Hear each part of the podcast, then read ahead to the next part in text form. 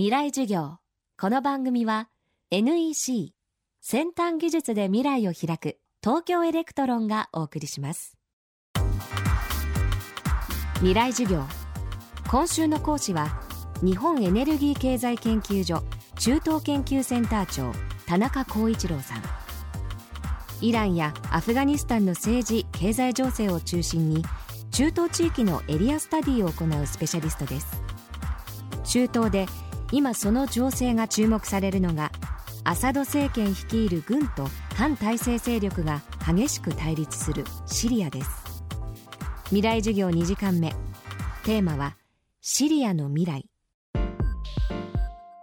あのもうアサド政権にとっては崩壊の道に入っていてそしてその道はその不可逆的であると。かなり、えー、大胆に言えばですね2012年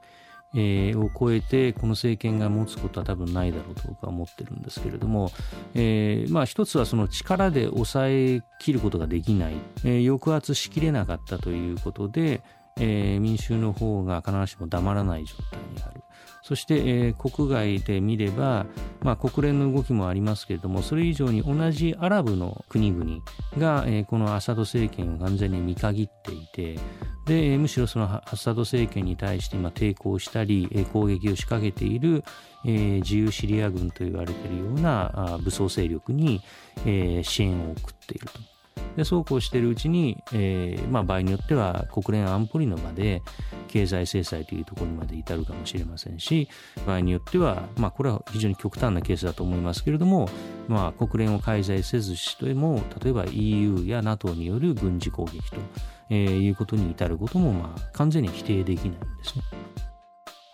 そしてシリアの動向は中東地域全体のパワーバランスを変えるエネルギーをはらんでいますまた大国ロシアがシリア情勢への介入に躊躇していることにも理由があるようですえー、やはり周辺にイスラエルを抱え、それからレバノンを擁し、そして北にはトルコがあって、そして、えー、イラクもある。そして、えー、イラク、トルコ、シリア、そしてさらにはちょっと離れてますけど、イラン。これらの間にクルドという、まあ、少数民族がそれぞれに住んでいて、クルド問題にもこう発展しかねないということから、やはり、えー、取り扱いはあもっと難しいんですね。だからこそ混乱を、えー、引き起こした後のあるいは混乱状態に陥った後の収束は、えー、リビアの日ではないだろうということを、まあ、みんな警戒してますので、えー、容易にこう手出しができないということはやっぱりあります。ただシリアの場合にはやはり、えー、地中海を見た場合に黒海からですねボスプラス海峡を抜けて、えー、地中海に入ってきた艦隊が、まあ、東地中海であれ南部地中海であれ、えー、寄港できるその港を、えー、もうもはやそのシリアにしか持っていないんですね。で、えー、これをあの失うということに対しての、えー、当然戦略的な、えー、恐れがありますので、あのこれを、えー、今、軍事介入を少なくとも国連安保理という、えー、場で、えー、議論することは全く考えてないと思います。未来授業明日も日本エネルギー経済研究所中東研究センター長田中光一郎さんの講義をお届けします。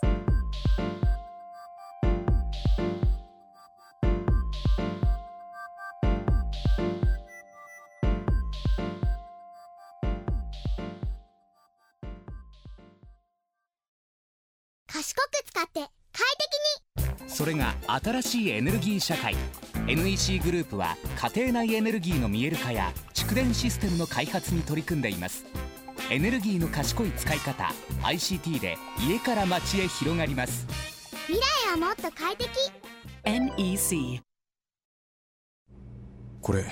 100万分の1センチ右じゃないか。本当だ。100万分の1センチ右ですね。やばい大きくずれちゃうとこだった。想像を超える単位で精度が求められる半導体の世界。半導体を作る装置のリーディングカンパニー東京エレクトロンです。未来授業。この番組は NEC 先端技術で未来を開く東京エレクトロンがお送りしました